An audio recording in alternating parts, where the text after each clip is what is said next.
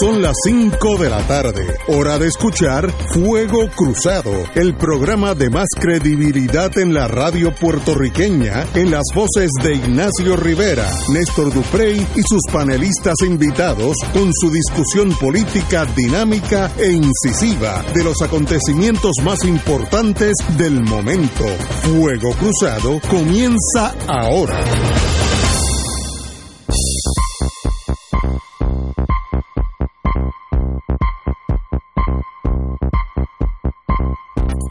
Muy buenas tardes, hoy es jueves, Giovedì, si estuviéramos allá en el Vaticano, a 3 de octubre, un día como mañana, en el 1958 los rusos tiraron el Sputnik, ¿te acuerdas? 1958, 4 de octubre, así que ya estaban listos con el cohete allá en, en los Urales, por allá donde estaba la, la, la base de ellos. Pero ya eso es historia. Oye, antes que todo, tenemos que rendirle honor a nuestro uno de los fundadores de este programa, don Carlos Gallizá, que hoy cumpliría 86 años de su edad, revolucionario, buen amigo, inteligente, sentido de, de, de la vida, sentido de justicia. Era una persona de las pocas que yo conocí en mi vida que tenía todas esas cualidades. Y a la misma vez se reía de, de, la vida, disfrutaba la vida, aún la adversidad, se, tenía una exactitud de, de echar para adelante. Así que de verdad que hace unos veintipico de años empezamos Fuego Cruzado con él.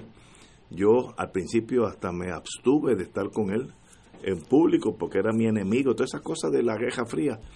Y nos cosimos, Juan Manuel García Pasalaca fue el que nos unió en almuerzo, que fue lo más tenso y poco a poco nos enamoramos uno del otro y hasta el día de hoy sigo enamorado de él, un amigo entrañable, de los mejores seres humanos que yo he conocido en mi vida en términos totales. Su ideal, lo respeto, vivió, sufrió por él, si lo hubiera hecho más fácil estar con el establishment, con el conocimiento legal y de, de contribuciones que él tenía. Así que, mi, mi querido hermano y amigo, estoy loco por estar contigo ya y disfrutar unos vinitos como lo hicimos por tantos años. Compañera. Pues yo creía que iba a dejar a Néstor primero. No, no, No, usted, usted, usted usted- tuvo además usted de tuvo- además de la relación como la persona que sustituía a Carlos aquí en el último tramo de su participación política en el movimiento Unión Soberanista, pues eh, la Usted- compañera usted, Marilu. Guzmán tuvo la oportunidad de, de compartir con él. compañera. Pues yo este conocí a Carlos eh, hace, diablo, más de 10, 12 años y donde yo más compartí con Carlos fue particularmente en los revoluces que se formaron cuando el, el gobierno de Luis Fortuño todos aquellos eh, incidentes que se organizaron con estudiantes universitarios. Yo recuerdo una actividad que se dio en el Hotel Sheraton que hay cerca del centro de convenciones, que repartieron palos allí a estudiantes, incluso le dieron a la, a la líder sindical Luisa Acevedo. Este, y muchos abogados íbamos a parar a los cuarteles y allí siempre me encontraba con Carlos, allí fue donde donde siempre tuve la oportunidad de compartir con él. Y recuerdo que, que Carlos proyectaba ser una persona huraña, eh, porque tenía así como un talante serio. eh, y después, Asustaba, asustaba. Ajá, y después que tuve la oportunidad de compartir con él, eh, particularmente cuando, cuando me, me pidieron que, que, que fuera candidata a comisionada residente por el MUS, este, ahí tuve la oportunidad, eh, ¿verdad? Que para mí fue un privilegio de empezar a compartir con él ya en la dirección del Movimiento Unión Soberanista y descubrí ese otro Carlos que se escondía detrás de esa de ese rostro enjuto, ¿verdad? De ese rostro tan serio. Y, Carlos era un ser humano extraordinario, eh, mucho, mucho más jovial de lo que yo hubiera eh, jamás Sí, imaginado. tiene buen sentido humor. Este, y siempre digo, bueno, pues que Carlos me metió en todos estos revoluces porque después de las elecciones del 2012, que el MUS dejó de ser eh, partido político, pues Carlos habló conmigo y me dijo, yo quiero yo quiero proponerte para que tú lo presidas. Yo me sorprendí, le dije, Carlos, yo en mi vida he, este, dirigido una organización política y nunca me olvido cuando me dijo, no te apures, te ayudamos. Y Carlos siempre estuvo ahí, hombro con hombro conmigo, me empezó a invitar a, a Fuego Cruzado para que lo sustituyera, lo cual para mí siempre fue un privilegio y un honor. Este, también, pues luego de que participé, tuve el privilegio y el honor de, de sustituir en ocasiones a Ignacio, en otras ocasiones a Néstor. Eh, hasta que, bueno, pues me, he quedado aquí por el momento martes y jueves. Eh, eh, no digo sustituyéndolo porque él es insustituible, pero, pero tratando de cubrir ese espacio que él, que él ha dejado, este, que se siente todavía, porque como yo expresaba hoy en, en las redes sociales, pues nosotros lo recordamos y lo extrañamos. Y es una voz verdad que, que no se podré no se podrá llenar por nadie jamás pero que ha sido para mí eh, una gran inspiración. Y siempre que la gente me habla de bueno de, de, mi participación en Fuego Cruzado yo lo que les expreso es que yo espero que donde sea que esté Carlos Carlos se sienta orgulloso de, de mi trabajo eh, y que yo siempre lo hago eh, en su nombre y lo hago a nombre de todos aquellos que luchamos eh, con el corazón y la vida por la independencia del país. Compañero. Mira, no hay duda de que Carlos hace mucha falta.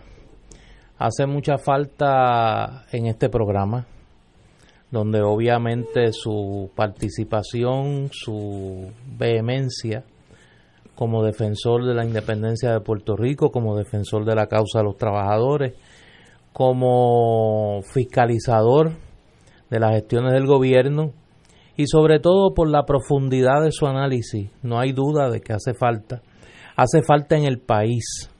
Eh, yo durante el verano del 19 pensé mucho en qué, cómo estaría Carlos eh, viendo eh, a un gran sector del país en la calle movilizado, particularmente mucha mucha juventud. Creo que Carlos le hace falta el independentismo en este momento. Eh, y yo publicaba algo esta mañana en las redes. A mí, de las conversaciones con Carlos, las más que me hacen falta son las que no tenían que ver con política eh, analizar ahora mismo el playoff de la de, las grandes ligas, eh, hablar de la cotidianidad que siempre le sacábamos punta a lo que estaba pasando en el, a nuestro alrededor. Eh, eso me hace mucha falta y pues obviamente los consejos de más que un amigo o un mentor. Obviamente este programa no es el mismo sin él y pues su ausencia nos ha obligado a hacer los ajustes que hemos hecho y pues jamás podremos eh, llenar ese vacío, eso es, claro y decir lo contrario sería mentir. Pero en algún sentido eh, yo tengo que decir en el plano personal que me siento en paz porque el último favor que Carlos me pidió, que fue que su testimonio sobre eventos importantes de su vida política que, hace para la historia. Y afortunadamente el libro Lluvias Borrascosas, que incluye esa última entrevista eh, a, Carlos, junto con entrevistas a otros de sus compañeros eh, de lucha en la, en, la disidencia y en la participación conjunta de eventos de la historia del país, pues ahí está para como testimonio para futuras generaciones. Y en ese sentido pues me siento por lo menos en ese lado tranquilo de que, de que eso se cumplió. Eh, y que uno de sus proyectos más queridos que es el semanario Claridad sigue sigue vivo. Esta semana eh, publicaron una entrevista del 1994 a Carlos y, un artículo muy sentido de el amigo Manuel de J. González sobre, sobre Carlitos Así que nada, hay que seguir, como yo suelo decir, ese es mi mantra y pues obviamente Carlos donde esté, pues yo sé, como decía mi papá, que no se moja y que la debe estar pasando bien eh, en, donde quiera que, que esté. Compañero, Provost Marshall, que empezó con nosotros y sigue con nosotros. Usted tiene la palabra. Lo cierto es que yo, no por edad, pero conozco a Carlos antes que todos ustedes. Fue en la Universidad de Puerto Rico, en mi primer año en la universidad, ya él estaba próximo a graduarse. Lo conocí como legislador y como último pude compartir con él en este programa. Y la realidad es que siempre una persona recta, fiel a lo que creía, dispuesto a defenderlo siempre y antes, ahora y después siempre sentiré una gran admiración por él y me parece que perdimos no solamente un miembro de este programa, sino que en su partida se nos fue de parte de este país un gran puertorriqueño. A mí me atraen la gente, hombres o mujeres, que me hagan reír. Yo tiendo a ser feliz en la vida, camino siempre mirando lo mejor. Eh, dicen que a veces es un defecto, tal vez lo sea, y, tal vez es una cualidad. Y Carlos me hacía reír mucho con sus análisis, con ese toque, digo en privado, ese toque de, de, locura, de, conocimiento de la vida, eh, de, confianza en sí mismo que lo tenía, que era una cosa extraordinaria. Así que, Carlos, que tuvimos diferentes trincheras y ahora estamos en la misma todos estamos en, la, en, una trinchera que se llama Puerto Rico, así que estamos todos juntos y estaremos todos juntos en el día de mañana. Hay que seguir, y como hay que seguir eh, con los temas de The show must go on. del día, la noticia que está rompiendo en estos momentos eh, y que me imagino que va a dar mucho de qué hablar. Ya está en la prensa. En los corillos políticos es el mensaje que acaba de hacer público eh, el doctor David Bernier sobre su, eh, su futuro político. En su cuenta de Facebook, eh, David ha publicado lo siguiente. Estoy buscando aquí. Yo lo tengo aquí. Yo lo tengo aquí. En este momento empiezo por Lo tengo, lo tengo aquí. La campaña que me La toca. campaña que me toca se titula y lee como sigue. En el año 2015 la historia me señaló inequívocamente como candidato a la gobernación por el Partido Popular Democrático. No había dudas, me tocaba aspirar. Aunque políticamente los vientos soplaban en contra, mi deber era asumir aquella gigante responsabilidad y así lo hice.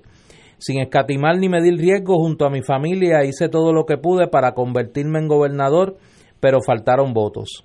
Fue, sin embargo, un gran honor que más de 600.000 personas de todas las ideologías me brindaran su confianza. Terminada la jornada electoral, me tocó comenzar nuevamente mi vida profesional. Tenía que encontrar la forma de sostener a mi familia. Sin quejas, reproches ni peticiones para nadie, levanté con mucho sacrificio una práctica profesional que hoy me permite ganarme la vida de forma digna. Me alejé de la vida y el debate político no por falta de interés, sino por un asunto de responsabilidad y subsistencia. En un momento, durante los pasados tres años, descarté de manera absoluta cualquier posibilidad de candidatura política, pero poco a poco las circunstancias me fueron obligando a, a repensar todo. Así lo hice, dándome una nueva oportunidad de considerar regresar a la vida pública aspirando a la gobernación. Ganas no me faltan, pues he dedicado mi vida entera a servirle a mi país y hoy luego de triunfos, derrotas, desilusiones, alegrías y tristezas, me siento más preparado que nunca. Pero las ganas y la preparación no son suficientes para una decisión como esta. Hace falta que la misma sea compatible con tu realidad de vida, sobre todo con la familiar. La pregunta que me he hecho una y otra vez durante los pasados meses es ¿Puedo servirle a la patria aspirando a la gobernación sin incumplir con mi deber primario con la familia? He perdido noches tratando de conciliar ambas responsabilidades, pero resultó imposible. Es imposible en este momento una candidatura a la gobernación lastimaría severamente a mi familia. Siempre he estado dispuesto a servirle a mi país independiente de las circunstancias, pero en esta ocasión es diferente pues mis actos colocarían el mayor de los sacrificios en terceros, mi esposa y mis hijos. Sobre mí que venga lo que sea. Si es por servirle al país, siempre valdrá la pena. Pero sería muy egoísta de mi parte colocar una carga tan pesada sobre dos niños y una madre que por la naturaleza de su trabajo vería tronchado su crecimiento profesional. El hambre de reivindicación me llama, también el sentido de responsabilidad con la patria, pero el deber primero de cuidar y defender a mi familia se impone. Nunca he abandonado las causas en las que creo y nunca lo haré. Las traslado conmigo a los espacios donde la vida me coloca. Con el mismo sentido patriótico que serví en el gobierno, cuidaré de mi familia y atenderé a mis pacientes. A la patria también se le sirve desde el cumplimiento ciudadano del deber. Siempre hay un margen de duda a la hora de tomar este tipo de decisiones. A lo mejor me arrepiento o me equivoco, pero será a favor de mis hijos y mi familia. Más adelante solo Dios sabe, pero hoy la campaña que me toca correr es la de mi familia, esperando la comprensión de quienes con amor y esperanza me han expresado su respaldo, siempre les estaré agradecido.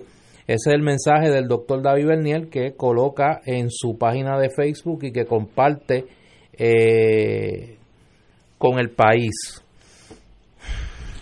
Por la forma que se ha expresado y lo profundo de su de su statement, sus oraciones, Declaración. declaraciones, me da la impresión que hubiera sido un candidato extraordinariamente competente. Pero la decisión de él es eh, incuestionable. Eh, sacrificio de sus hijos, su profesión, su esposa, que están ahora en el pic de su vida, ella sobre todo productiva, pues esas son decisiones que son muy difíciles de, de ignorar. El, el egoísmo personal no puede ir por encima de la familia, así que lo felicito. Eh, él un profesional, así que en la, vida las cosas bonitas le van a, caer en la falda por ganado con su propio esfuerzo. Una decisión dura, no es fácil eh, ir en contra de esa petición de muchos populares. Hoy, hoy, hoy yo estaba en la mesa de, de, de Génesis y unos populares pensaban que él era el candidato, pero lo daban por sentado. Así que sí tenía arraigo, aún en la derecha del partido, eh, y, qué valentía de decir me quedo con mi familia y con mis hijos y el futuro pues eh, cooperaré con él pero desde afuera. No son decisiones fáciles. Estoy seguro que este ha sido uno de los días más difíciles para David Bernier tenemos que ir a una pausa amigos y regresamos con Fuego Cruzado. Fuego Cruzado está contigo en todo Puerto Rico.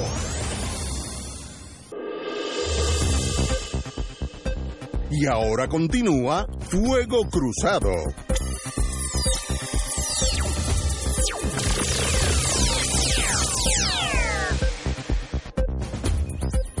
Regresamos, amigas y amigas, a Fuego Cruzado. Bueno, señoras y señores, eh, el análisis a veces no es fácil. Estoy hablando de un amigo, lo considero amigo, capitán de... perdón. ¿Tú no quieres que ni Marilu ni yo hablemos del tema de David Bernier? Ay, perdón, perdón, perdón. Es que me emociono, porque es que estas cosas, como yo soy bien emotivo, la gente piensa que, que yo soy así medio Estabas frío. loco porque David Bernier dijera que no iba. No digan eso, bendito, tan buena persona que es.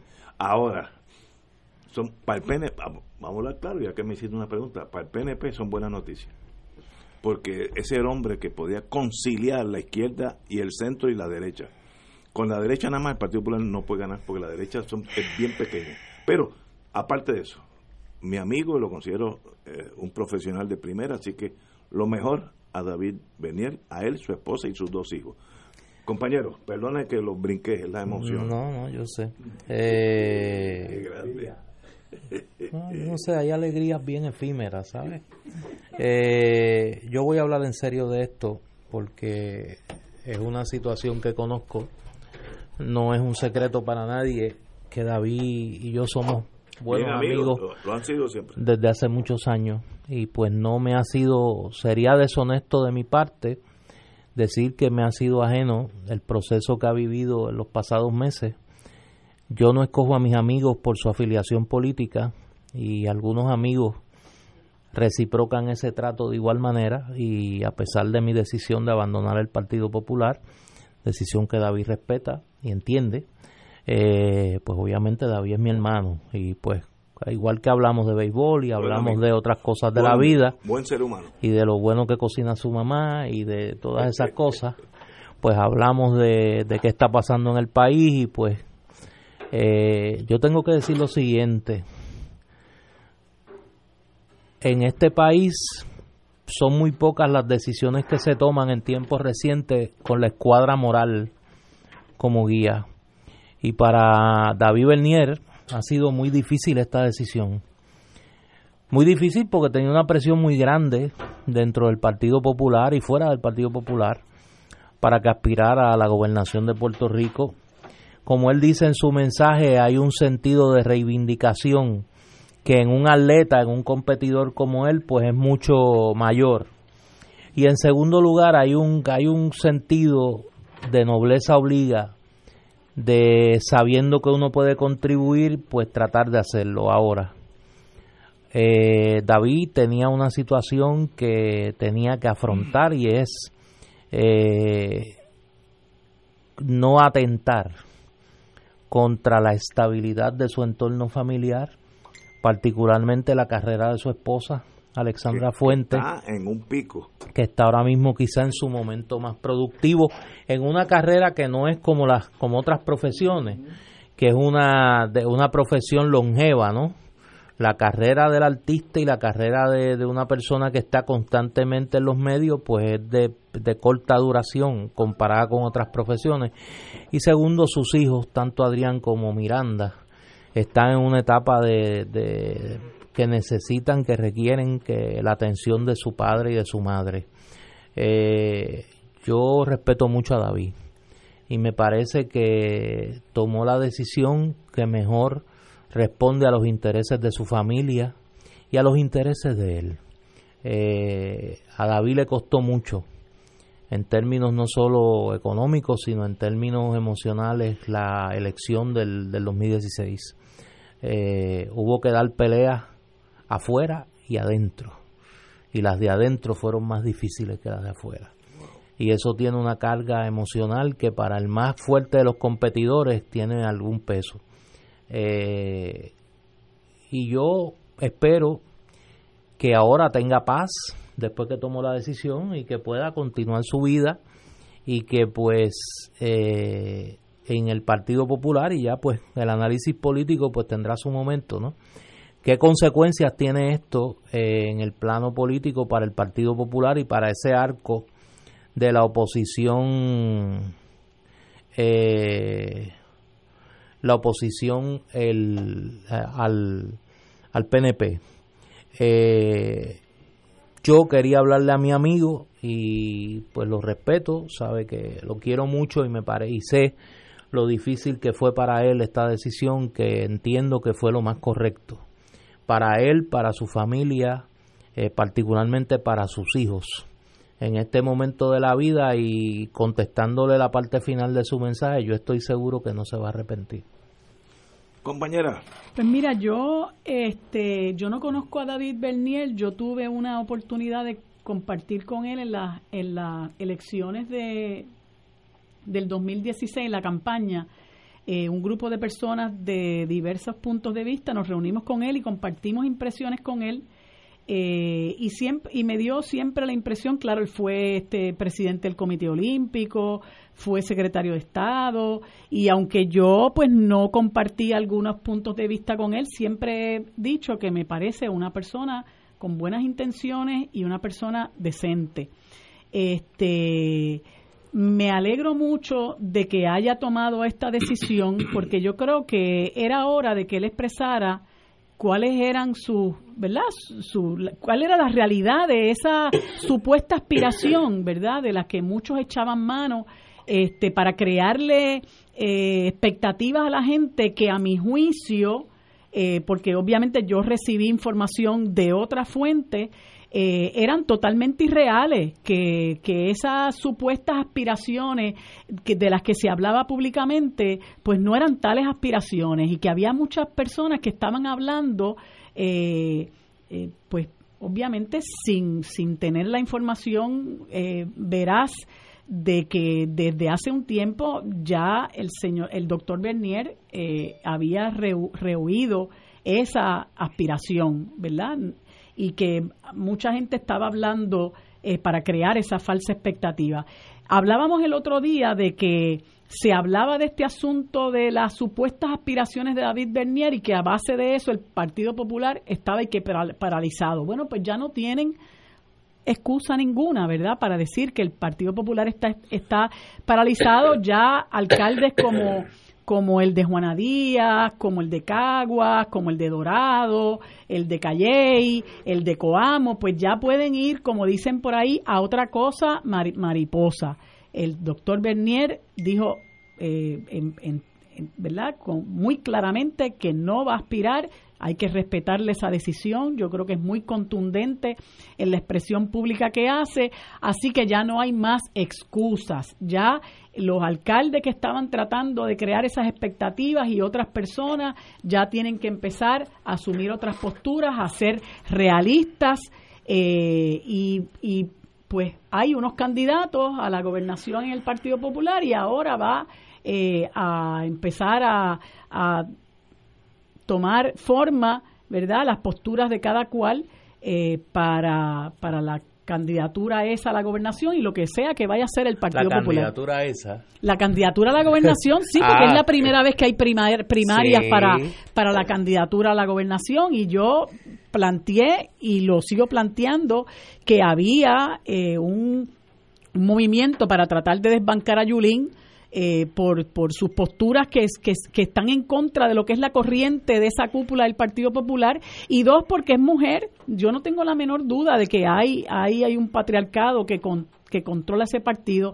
Así que me alegro mucho de que el doctor Bernier haya expresado públicamente cuál es su posición y creo que, que en este momento pues eh, se soltaron los caballos, como dicen. Y a las seis va a estar con nosotros uno de esos candidatos.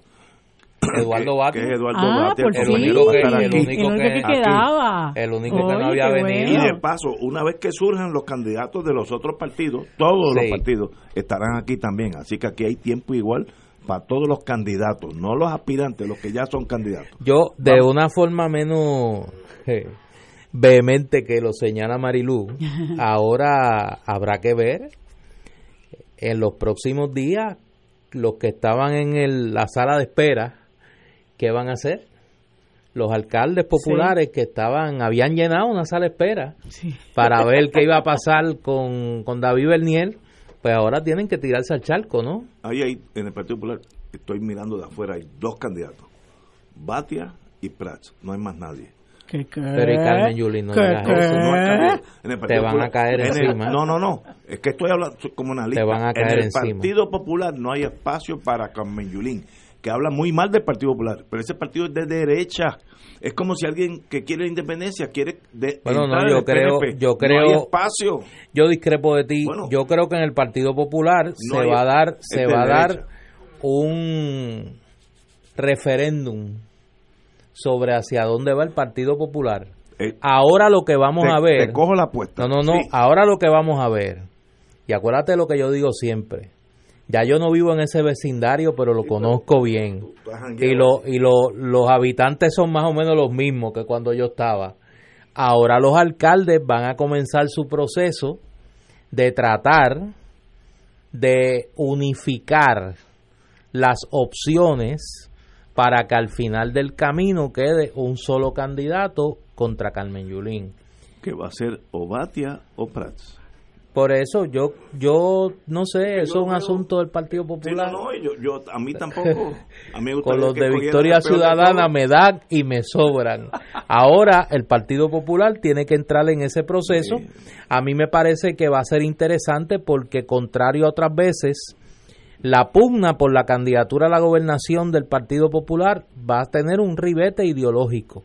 Va a ser un referéndum de hacia dónde va ese partido o ese partido se renueva o ese partido adopta un discurso puertorriqueñista, un discurso soberanista, porque como yo decía los otros días, o sea, usted no puede ir a una elección con un programa de gobierno que diga que usted está a favor de la privatización de la Autoridad de Energía Eléctrica, pero quiere que la Autoridad de Energía Eléctrica siga en manos del gobierno.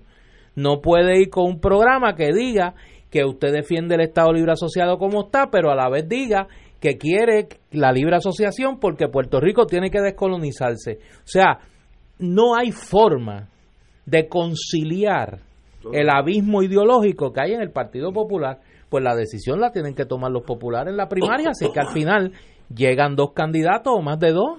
Va a llegar uno y va a ser de derecha, vélatelo. Pero vamos a una pausa, amigos, y regresamos with Crossfire. Fuego Cruzado está contigo en todo Puerto Rico.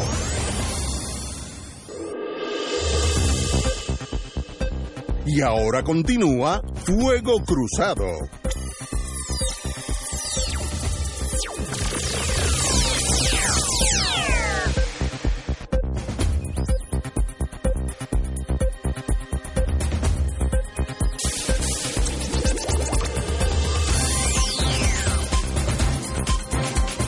Hoy al comenzar el programa, en el mundo militar se llama Full Battle Regalia. Eso es cuando los soldados se visten con el uniforme de gala, la espada, el sombrero con plumas, si es en Europa, etcétera, etcétera. Y cuando entró aquí la compañera Marilu Guzmán hoy, llevaba lo que se diría en el mundo militar, full battle regalia, elegantísima, un traje, todo. Esa señora está por una pasarela allá en París, Ay, de Gucci o cuál es el otro outfit. Este, Ay, pero me dice que hoy hay algo de, de claridad. Así ah, que bueno, el, el para eso es que conversatorio, el conversatorio. pero dime, di- tú vas Sí, para allá. Sí, yo, yo siempre voy porque el MUS siempre este aporta a ese conversatorio, a esa actividad y al periódico Claridad, obviamente. Este, y va a estar muy interesante porque es una, una un conversatorio sobre la libertad de prensa y yo creo que el, el, el panel es un panel de lujo. ¿verdad? Está Cándida Coto, que es Sí. una de las veteranas periodistas del periódico Claridad, Yolanda Vélez Arcelay, Wow. que es una veterana periodista, pero que además de ser una veterana periodista, ella eh, cuenta con, con un prestigio eh, que no muchos, ¿verdad?, tienen en el periodismo en el país, aunque hay muchos, muchos buenos periodistas en nuestro país. Eh, entonces vamos a te- van a tener a Juan González, que no solamente es profesor en Rogers University, sino que es un puertorriqueño que lleva muchísimos años viviendo en los Estados Unidos, fue miembro de la organización Young Lords y, y es ancla del programa del noticiario Democracy Now. Eh, los martes y los miércoles Excelente. con Amy, a- eh, Amy Goodman. Goodman. Y, y está Luis de Jesús, un periodista puertorriqueño destacado eh, por su labor como tal en, el, el- el- el- en Telesur, en, en las noticias de Telesur, en el canal Telesur. Eh, y creo, bueno, te- no creo que por mucho tiempo se dé la oportunidad de que uno pueda participar de un conversatorio como ese. Así que este para allá iremos después que salgamos de aquí. A las 7, así que Así es, a las 7 en Y- el y- Conservatorio de Música, ahí en Miramar. en Miramar. Muy bien. Señores, tenemos nueva secretaria de Justicia. Senado confirmó a Denise Longo, ex fiscal federal de la más senior, como secretaria de Justicia. Y, tengo una crítica aquí a los partidos. Con la oposición de las minorías, el Senado confirmó esta tarde a Denise Longo como la nueva secretaria del Departamento de Justicia. Tras un debate en el, en el hemiciclo senatorial, el presidente del Senado, Tomás Rivera llamó a votación el nombramiento. Eh, el senador independiente Vargas Vidot, así como las delegaciones del Partido Popular y el Partido Independentista, consignaron sus votos en contra. Agradezco la confianza, cito, agradezco la confianza prestada por el presidente Rivera Chat y por los miembros del Senado. Reitero mi compromiso de servir con integridad y verticalidad como secretaria de Justicia, expresó la ex fiscal Longo. Yo tengo una crítica aquí al sistema político. Si esta señora no debiera ser secretaria de Justicia, todo el mundo le tenía que votar en contra. Y si ella cualificaba el hecho de que sea azul y no colorada, no conlleva esta división tajante nuestra de tercer mundo entre unos y otros. ¿Ella tiene mérito o no los tiene? Eh, para eso para eso es que uno lo elegimos senadores y representantes. Si, si, si el Senado piensa que ella no cualifica, mire, hasta los estadistas deben votarle en contra. Ahora, si consideran que su, por- su expertise en la vida como fiscal y 20, 30 años en ese mundo cualifica, ¿por qué hay que votarle por líneas partidistas? En otras palabras, este país son dos países, unos y otros. Esto no puede ser. Si, como dije, si cualifica, cualifica, y si no cualifica, no cualifica. Y esto demuestra sencillamente el fanatismo que mañana si ganan los populares, Dios no lo quiera, va a ser lo mismo al revés. Los que los que voten, los que traten de elegir los populares, el PNP le va a votar en bloque en contra. No puede ser, esto no es un país civilizado, mientras votemos así en tribu. Yo conozco a esta, esta fiscal por muchos años en Fiscalía Federal, muy calmada, tranquilita, dura a veces con uno, pero ese es su trabajo, pero siempre habló claro, no había malos entendidos, hizo sus funciones. Yo no, no, no examiné su expediente para ser secretario de justicia, pero si hubiera estado allí, con su pasado hubiera votado a favor, aunque hubiera sido popular. Eso es lo que hacen los países civilizados y no esta cosa de tribus. Mientras estemos en tribus, hay tribus en la electricidad y los los, los, rojos funcionan en contra de los azules en electricidad y viceversa cuando cambia el gobierno, los mismos acueductos en obras públicas. El país no puede ser dos países, tiene que ser un país con una meta que es el bienestar de todos. La verdad que tú hoy estás con el 100% PNP subido. y, en el ejército es bien difícil tratar de conversar pero, a ese Pero ¿cómo le van a votar todo el mundo en contra? Bueno, se le vota en contra. ¿Tú sabes por qué le votaron en contra? Porque entre otras cosas, pero déjame explicarte, me vas a dejar explicar. Ahorita no me querías dejar hablar de lo de Bernier, ahora no quieres que te explique. Es que estoy excitado, estoy excitado. Por eso, pues cálmate. cálmate, cálmate, porque imagínate, te va a dar una cosa, te va a dar un heart de aquí al 2020. Estamos en octubre, te falta un año y un mes. Me falta todo. Esta funcionaria, Denise Longo, entre las cosas que dijo hoy, es que ella se propone procesar criminalmente, y voy a leer, a las personas que abusen del derecho a la libertad de expresión, como ocurrió en las manifestaciones en el viejo San Juan del, del llamado verano eh, del 19. Llegó a esa vista nada más y nada menos que con su padrino Joe Fuentes Agostini, que entre otras cosas, además de ser ex secretario de Justicia, es o fue el portavoz hispano de la campaña de Donald Trump. Esta licenciada eh, Longo Quiñones llamó en esa vista vándalos a los que durante la jornada del verano del 19 ella alega que destruyeron propiedad pública y privada abusando del ejercicio del derecho a la libertad de expresión. Y voy a leer exactamente la cita de esta licenciada. Había personas manifestándose en el viejo San Juan. Muchas de estas personas fueron a estos sitios a vandalizar.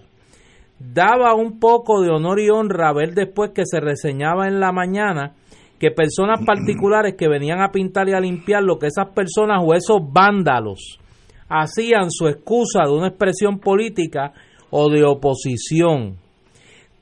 Tengo que concurrir con usted, le dijo al presidente del Senado, Tomás Rivera Chats, que sería nuestro norte procesar a aquellas personas que abusen de ese derecho de expresión para abusar de nuestro pueblo.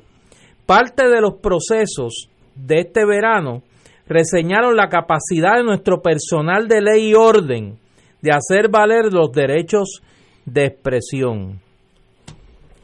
Entre otras cosas, la licenciada eh, Longo señaló en la vista que no podía dar un estatus de las investigaciones que está desarrollando el departamento sobre una gran cantidad de denuncias públicas porque son confidenciales según ella, eh, incluyendo su evasiva en el día de hoy de dar información sobre la pesquisa que se supone realiza el Departamento de Justicia, subrayo, se supone, realiza el Departamento de Justicia sobre el manejo de los furgones de suministro eh, luego del paso del huracán María y ni hablar de que no dijo nada de las investigaciones del Telegram. A eso hay que sumarle la comunicación que esta funcionaria envió a los fiscales del Departamento de Justicia para que tuvieran que asistir a su vista de confirmación hoy en el Senado de Puerto Rico. Yo no sé, salvo que es PNP, salvo que es PNP, y me imagino que republicana, porque con ese padrino de Joe Fuente debe ser republicana y trompista, con esa mentalidad autoritaria. Yo no sé, salvo que es PNP, cuál es el mérito que llevó a esa confirmación expedita en el Senado de Puerto Rico en la tarde de hoy. Dios me proteja, pero si yo hubiera estado allí, hubiese votado exactamente igual que votaron las minorías. Vamos a una pausa y regresamos con la compañera Guzmán. Fuego Cruzado está contigo en todo Puerto Rico.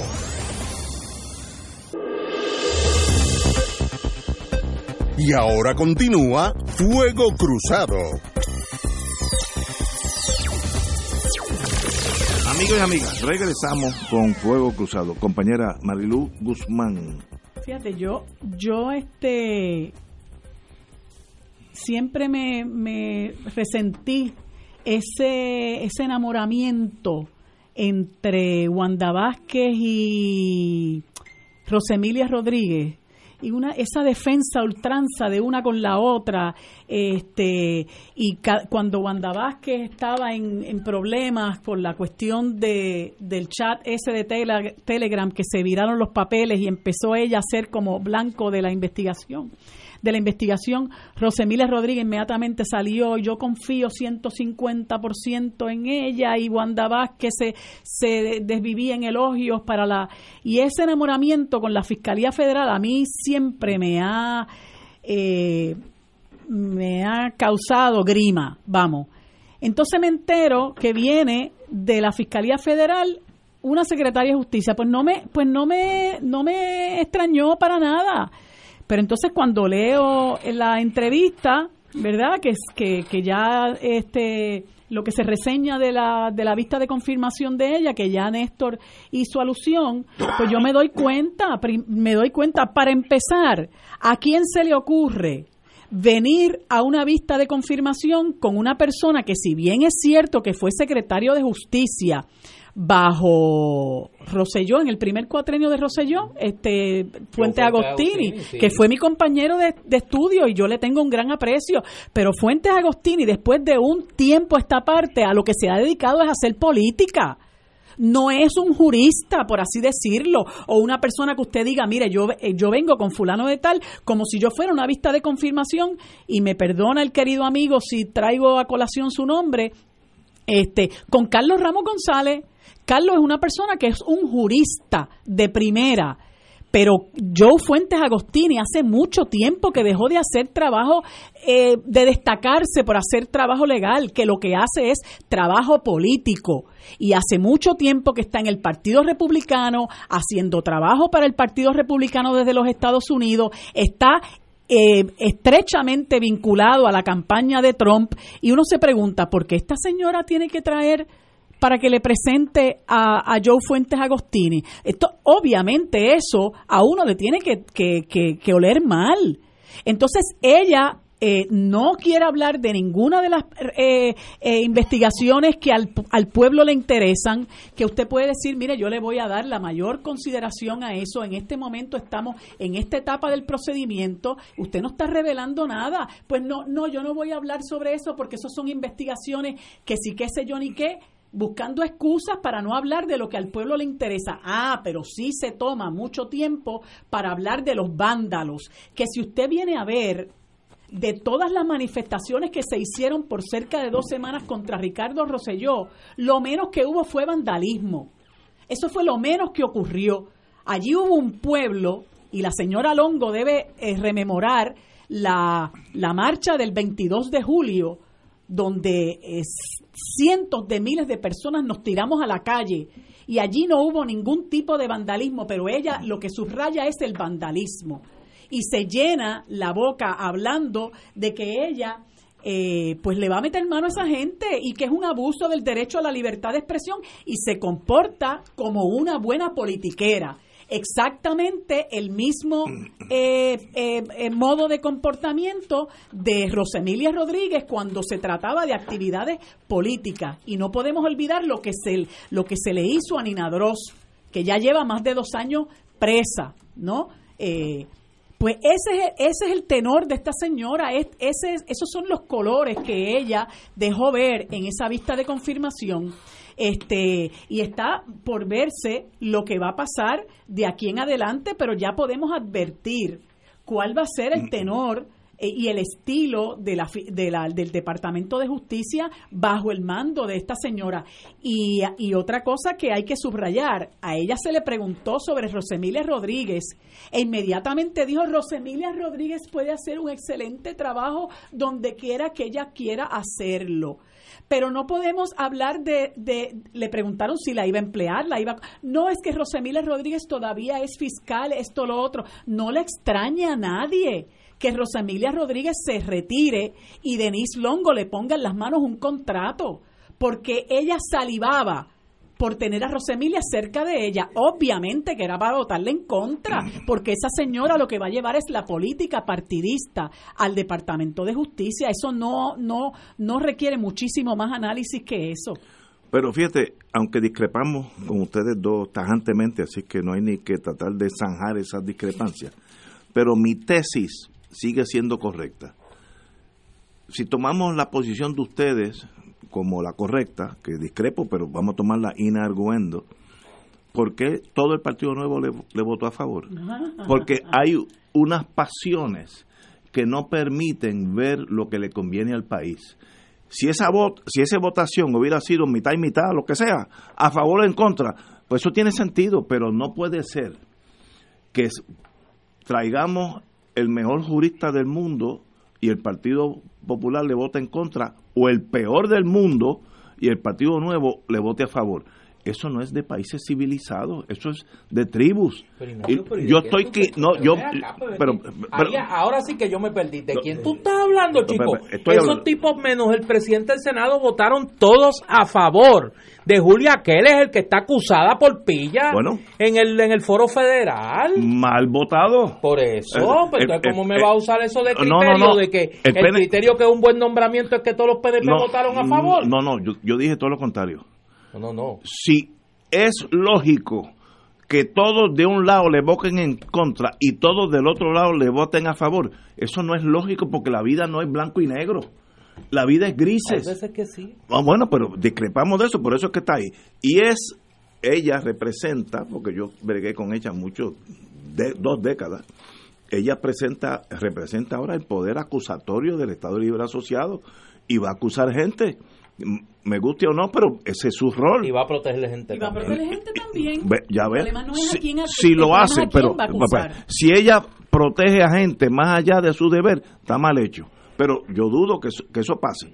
Pero tenemos que ir a una pausa, amigos, porque la vida es, es bella, como dicen allá en Roma. Señores, vamos a una pausa, amigos. Fuego Cruzado está contigo en todo Puerto Rico.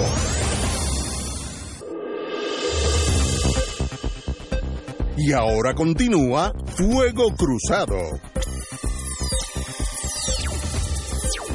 Estamos en espera del distinguido compañero y miembro de Fuego Cruzado, porque una vez que usted está aquí, usted que se queda miembro para siempre, eh, Eduardo Bati, así que en cuanto llegue está... Gautier. Y Gautier.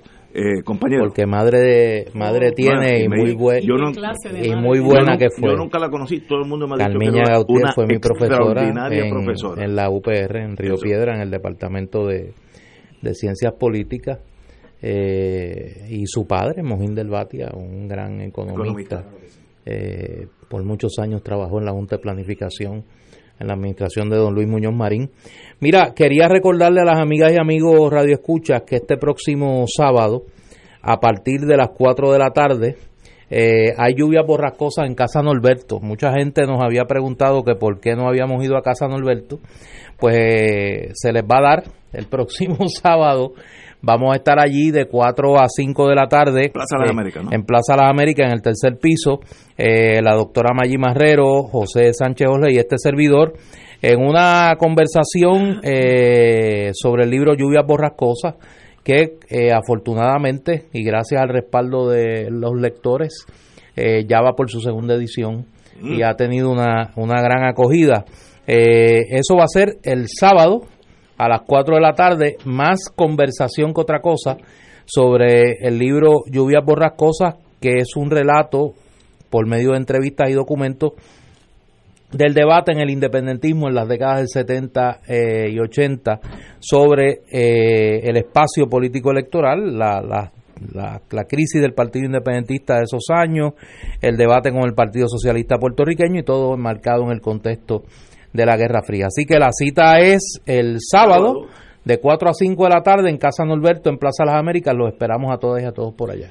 Y me van a perdonar que yo, ¿verdad? A usted no hay que perdonarla. Pero quiero anunciar que el próximo martes 8 comienza un nuevo ciclo de clases de salsa en la en el- la Casa Soberanista para todas aquellas personas que nos han preguntado eh, y que no Oiga, pudieron tengo- matricularse antes, pues a partir del próximo martes a las 7 de la noche en la Casa Soberanista. Yo tengo un grupo de, de admiradores suyos anónimos que me han preguntado que si usted va a las clases de salsa, a veces, a veces, casi no puedo. porque ir. ellos están dispuestos a, hacer el sacrificio Está bien. de ir allí. Así que, como, como todos oyen el programa, pues ya saben. Eh, así que eso es los martes.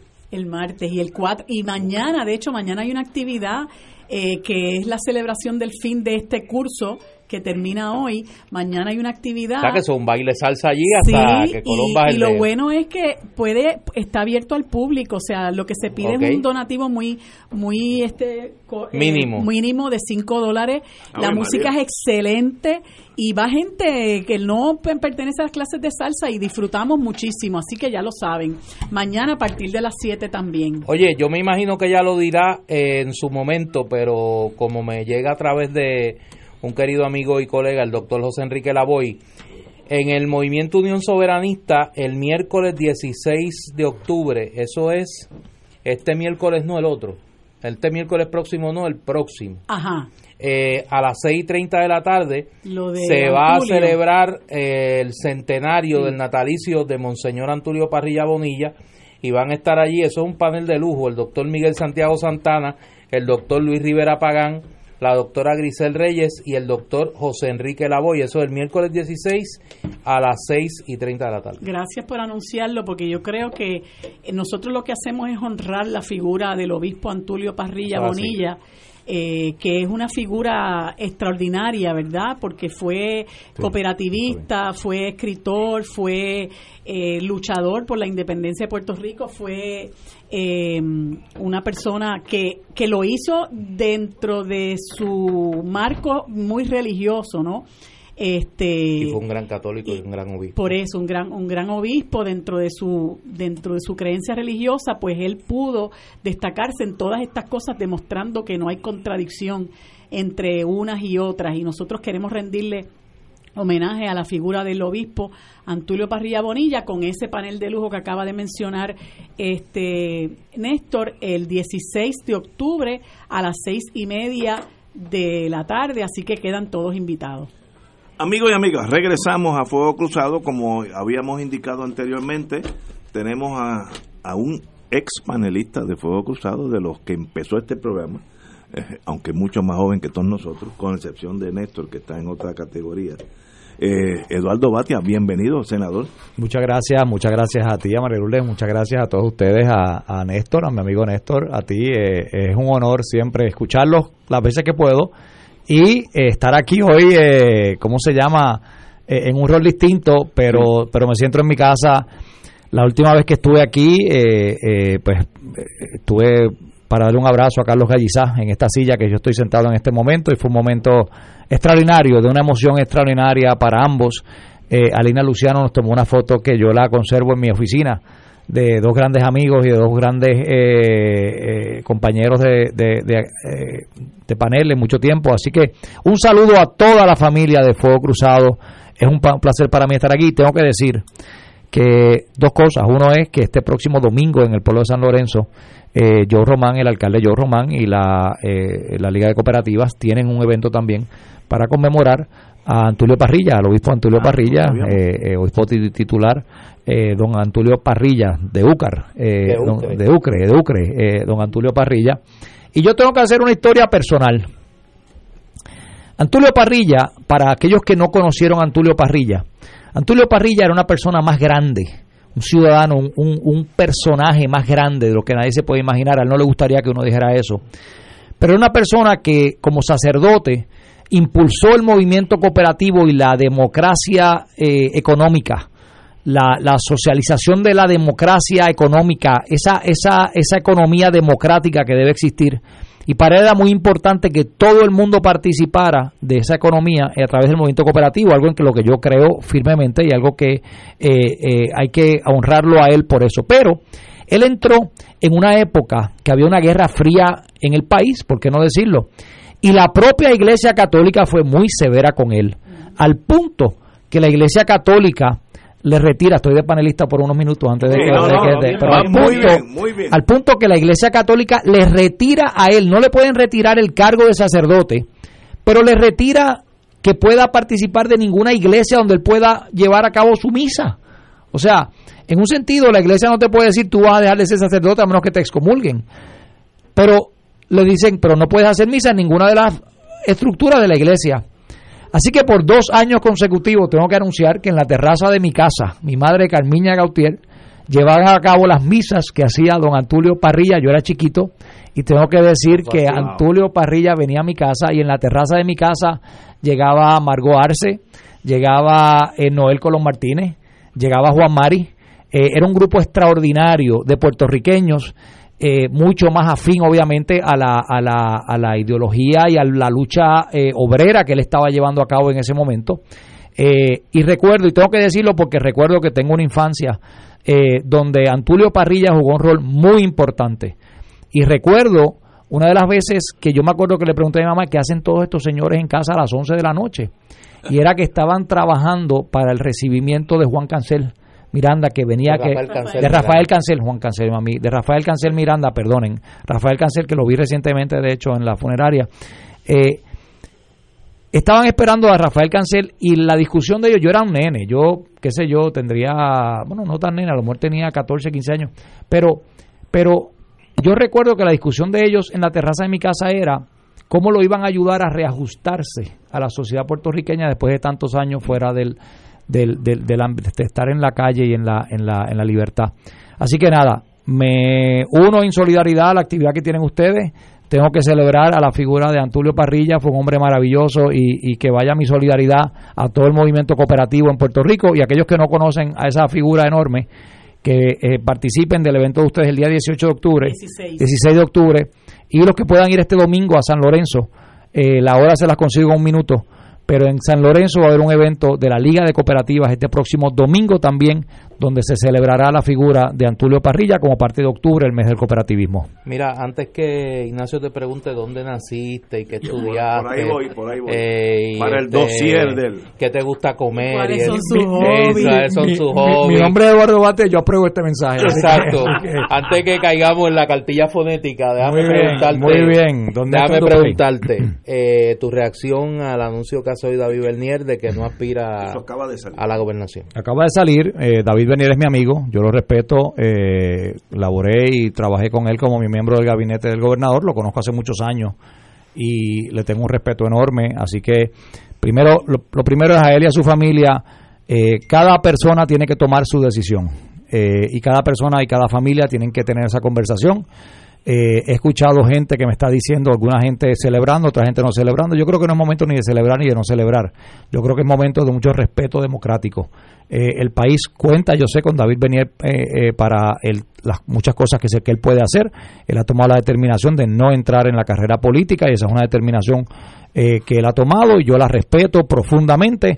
Y al resto del país, obviamente, pues seguiremos trabajando y estoy seguro que él colaborará con los esfuerzos de mucha gente y de muchos grupos para rescatar a Puerto Rico. Hay trabajo que hay que hacer y yo eh, le envío un, Un fuerte abrazo a la familia eh, Bernier. ¿Qué Fuentes. efecto, ¿Qué efecto tú crees que puede tener eh, en la carrera en- dentro del Partido Popular esa decisión? Hay un grupo eh, que es público, se, por lo menos el Nuevo Día eh, lleva varios días en esa siguiendo esa historia de un grupo de alcaldes que habían estado prácticamente pidiendo que David Bernier aspirara a la gobernación. Ya no va a aspirar, ahora esos alcaldes tienen que tomar postura en cuanto a los candidatos que hay dentro del Partido Popular. Mira, uno de los momentos más, eh, para mí, más importantes de este proceso, en el que yo estoy, en el que anuncié que iba a estar y en el que anuncio que voy a estar y que voy a radicar en el mes de diciembre, mi candidatura a la candidatura a la gobernación de Puerto Rico. Tú vas Es hasta el que final, sí, voy hasta el final, voy hasta el final y que no haya ninguna duda, pero eh, y quiero ser el gobernador de Puerto Rico. Eh, Muy bien. que no quepa ninguna duda que el proceso como tal también va a elevar eh, eh, yo creo que a Puerto Rico, pero al Partido Popular. El Partido Popular hay muchas críticas al Partido Popular, muchas críticas válidas, muchas críticas válidas que ustedes han hecho en este programa. Y yo tengo que coincidir con muchas de esas críticas. Y yo creo que parte de lo que está pasando en el Partido Popular, que es como toda institución, como la Iglesia Católica, que ha tenido sus altas y sus bajas, y como muchas otras instituciones en el mundo que han tenido sus altas y sus bajas. El Partido Popular tiene mucha gente que puede lograr eh, una proyección totalmente distinta, que pueden abrir el proceso, que pueden comprometerse a, eh, a- a- a- una nueva forma de hacer política. Y yo creo que el proceso de primarias abiertas y de candidaturas abiertas es ese. Y aquellas personas que entiendan que pueden cambiar, eh, que pueden aportar y que quieren hacerlo a través de una estructura que no es, no está en cemento, es una estructura que cambia con sus miembros y que cambia con sus ideologías, que cambia con las personas que entren y- al Partido Popular, que en esa medida que esa fluidez se dé, yo creo que este proceso va a ser extraordinario y creo que hay muchos alcaldes, pero más que los alcaldes, a mí lo que me, realmente me enfocaría es en el pueblo, la gente que quiera participar en este proceso, que debe ser todo el mundo que quiera eh, ser parte del Partido Popular o se sienta parte de él, que participe y, y, yo creo que el proceso, ¿cómo cambia el proceso? Eh, pues obviamente el proceso cambia en función de quiénes son los candidatos. Así que el proceso sigue como tal, eh, pero obviamente en diciembre 30 sabremos al final, diciembre 30 a las 5 de la tarde sabremos quiénes son los candidatos. Y en ese momento yo creo que abriremos unos espacios para que la gente de ahí para adelante, enero, febrero, marzo, que estaremos en estos programas dialogando y debatiendo ideas para que se escoja el candidato. Lo que no hay duda es que tú vas a ser uno de esos candidatos. Yo voy a ser uno de esos candidatos, definitivamente que no haya, ninguna duda y que, y que no quepa duda en la cabeza de nadie. Yo voy a estar ahí, voy a estar ahí. Obviamente espero, por qué no decirlo, pero el favor del pueblo en una primaria en el mes del 7 de junio del 2020 en la primaria. Eh, es un proceso largo, un proceso demasiado largo, Demasiado que, largo. que, que, que es, eh, ¿cómo se llama? Es, es fuerte. Es Pero- agotador. Ahora que es tú dices- agotador. perdona que, la- que te interrumpa. Ahora que tú dices proceso largo, Sí, hay un rumor sí.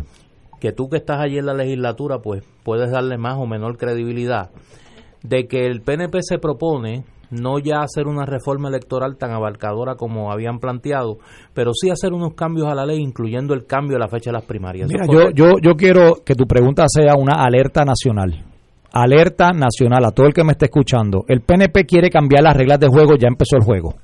Y ya y quieren Cambiar, cambiar, que cambiar las fechas, cambiar algunas reglas, cambiar que se pueda votar por eh, que se pueda votar por eh, eh, por ejemplo por, por por internet, que se pueda votar por internet, que le permitan a los Gigi Fernández de la vida votar desde Florida. Eh, ese tipo de cosas, ese tipo de cosas es una o sea, es una estrategia. O sea, y, y que nadie tenga duda, el presidente del Senado es un experto en manipulación electoral para que gane su partido, no importa qué. Y yo creo que lo que debe haber es un rechazo, no del Partido Popular, de todo el mundo, el país entero debe rechazar, y aún mucha gente del Partido Nuevo Progresista debe rechazar que haya un precedente de que se empiece a trastocar la ley electoral cuando ya empezó el proceso electoral. Ya empezó el proceso electoral. Esto de cambiar las fechas ahora para ver que a quién, qué partido le conviene, no, no, no, no, no. La regla en Puerto Rico debe ser, hay unas cosas que deben ser sagradas y es que la ley electoral no se toca, no se trastoca si no hay un consenso. Y ahora yo diría que es un consenso más amplio que los partidos, es un consenso ciudadano. La ley electoral tiene que ser las bases de lo que debe ser la democracia puertorriqueña y yo quiero alertar al país que hay ese movimiento en el Senado de parte de- de- del presidente del Senado de cambiar la ley electoral. ¿Tú no crees que eh, estas primarias en junio es algo absurdo? Es muy lejos. Es muy lejos. No, no, no, yo, yo creo que es muy corto, si tú supieras, es, es muy corto en el sentido de que Pero- yo, yo creo que los ciclos políticos son cada día más cortos, este Ignacio, y No, la, no. ele- la elección es en noviembre. Que la primaria sea en junio me parece muy bien. ¿Y, y por qué no en enero y salir de eso? No, no, no, yo, yo, porque yo creo que lo que, lo, lo que, lo que realmente fue una anomalía y se debió a un intento que hubo el año pasado de tratar de capturar y cerrar esta candidatura en la convención del año pasado.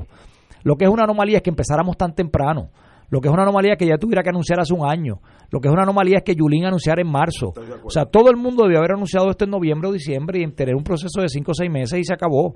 Eh, Es que llevan un año ya. Exactamente. Es- y sabíamos, yo sabía desde ese momento, pero yo tuve que hacer una, y lo admito aquí, tuve que hacer una movida estratégica para que no cerraran en la convención del año pasado, cerraran las candidaturas, porque en el Partido Popular todavía existen las malas mañas de gente que cree que tú haces una asamblea y por aclamación eh, se van detrás de esta persona y se cierran el proceso. Yo quería que fuera un proceso democrático y yo he insistido que se, se abra el proceso, que haya apertura, que haya democracia. Y yo creo fielmente en eso y creo que parte de lo que ha sido la crítica al Partido Popular de escoger candidatos a dedo se supera en la medida que haya una, una primaria abierta y lo, y lo digo, todo el que me esté escuchando, que quiera ser candidato, que lo haga y que dé un paso al frente y que, gane, eh, y que que si quiere hacerlo por este partido, por este partido, si lo quiere hacer por el PIB, por el PIB, si lo quiere hacer por cualquier otro partido, que lo haga. Pero aquel que quiera, que no le tenga miedo a un proceso de primarias, las primarias son muy saludables y se hacen correctamente. Yo no estoy en contra, todo lo contrario, estoy a favor de esos procesos. Tenemos aquí una pausa. Regresamos con el compañero de Fuego Cruzado, Eduardo Batia. Fuego Cruzado está contigo en todo Puerto Rico.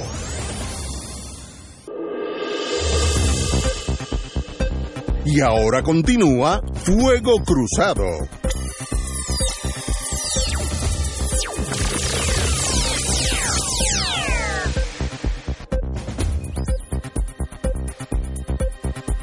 Amigos y amigas, aunque 400, Tenía, yo sé, yo sé. 427 ¿Y qué preguntas. bicicleta tú tenías cuando estabas en Una- segundo grado? ¿Quién te Una metió el primer piñazo en- Sí, en Una, escuela una- una bicicleta Schwinn, estoy aquí para el cross examination de Oye, Ignacio. pero, no, pero tengo que Todas las preguntas No, que usted tenga. Y saludos a todos. Tengo que decir algo de ti porque yo, yo manejo la realidad bastante bien.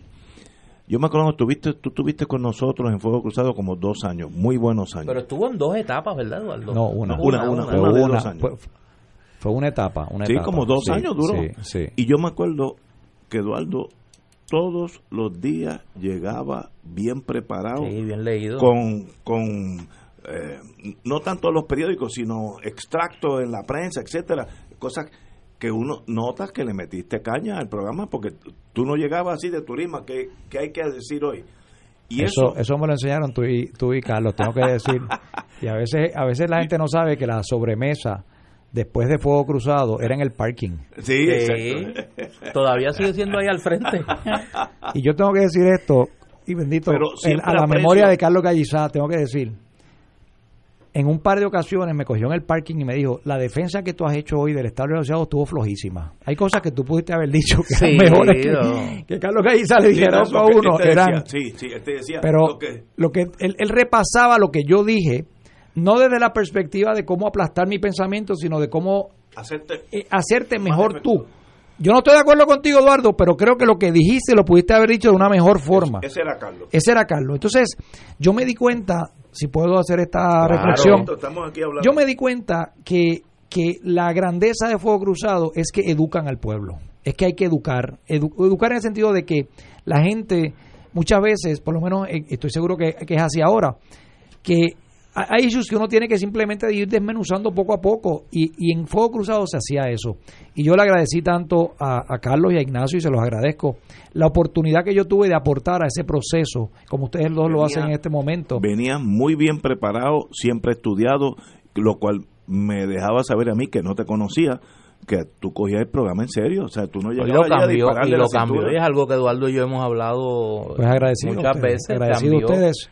Que lo cambió como persona y como, como luego cuando re- re- cuando reentra al mundo político, entró con otra perspectiva también. Y entonces la historia, la mejor historia es que eh, 2003 yo me caso con Isabel en Panamá. Yo estuve allí. Entonces, Ignacio está allí. Tú te arriesgaste a eso. Sorpresa para todos nosotros que no lo sabíamos es que mi eh, suegro manda a tirar fuegos artificiales Eso cuando. Cuando Y se tiró al No, no. piso. y gra- y- Cañonazo, un cañonazo. un cañonazo Mira, fue. yo estaba vestido de etiqueta, yo estaba bonito, precioso. Y yo salgo con mi esposa de la iglesia, estaba lloviendo. Y en eso han disparado un- uno, para mí era un 105 milímetros. Yo dije, esto es una revolución, nos van a matar a Se todos. creyó que estaba en la jungla allí en Vietnam y se tiró al Y mi ¿Quién, piso. esposa quién me- se tira al piso cuando En medio de la boda, del piso, yo, todo mojado. Mi esposa me dijo, Ignacio "Levántate Rivera, ya". Ignacio, Ignacio Rivera se tiró al Llegué- piso. Tengo llegué que, a la recepción, todo enchumbado. Sí, tengo que decir que yo fui testigo del, del- Un flashback. un flashback, un flashback de exacto a Eso es verdad. Oye, y qué boda bonita. Y los panameños son tan parecidos a nosotros. somos, somos un pueblo hermano. María, somos un hermanos, hermanos, hermanos. con el con el amor que le tengo a los cubanos, porque le tengo un amor profundo y un aprecio a los cubanos, el pueblo panameño también se ha convertido en, en ese pueblo eh, caribeño hermano, ellos son más pacíficos, eh, pacíficos del, del Pacífico que nosotros, pero son pueblos caribeños también, y el pueblo panameño y el pueblo puertorriqueño, a lo mejor yo digo que para bien o para mal, la influencia de los Estados Unidos en ambos Sí, porque eh, Sí. eh, nos ha dado sí, sí, no- nos ha dado unas unos paralelismos eh, y hay muchos puertorriqueños tengo que decir que la primera dama de Panamá es puertorriqueña Sí, sí, sí. es la hija de Georgie Georgie Colón Nevares Sí, sí, eh, sí. Jasmine Jasmine Colón eh, esposa de Nito Cortizo el presidente de Panamá Ok, como yo tengo que hacer esto para el dossier de algunas agencias, adelante y, y obviamente estoy hablando en chiste, Va, háblame de ti. Yo sé que eres abogado, ¿dónde estudiaste leyes? Vamos a lo básico.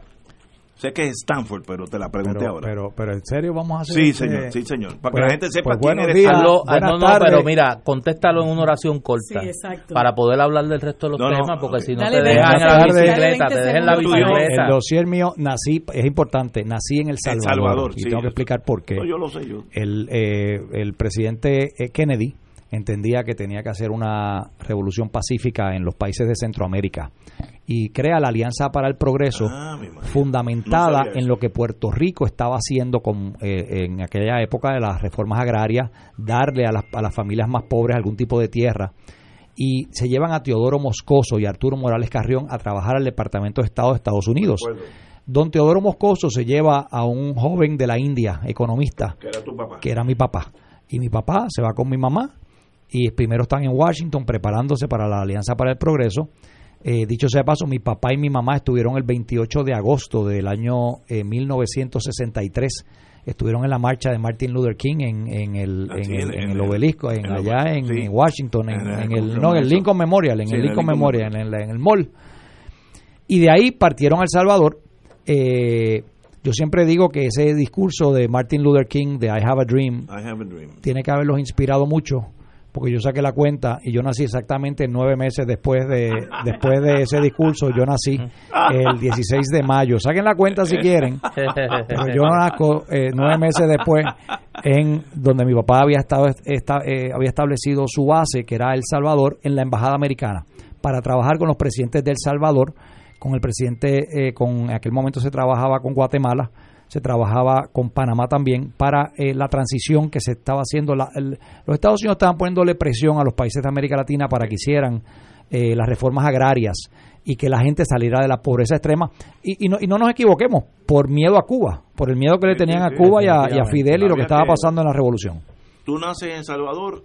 Yo nazco en Salvador, pero no puedo ser ciudadano salvadoreño para Sí, que... sí. Nazco como embassy brat, como Sí, hijo de un diplomático de Estados Unidos en El Salvador. ¿Cuándo regresan a Puerto Rico? Regresamos a Puerto Rico como año y medio más tarde. Estuvimos unos meses, mi papá y mamá, y yo soy el menor de tres. Eh, mi hermano mayor, eh, Andrés, eh, mi hermana Lisa y, y yo que soy el menor.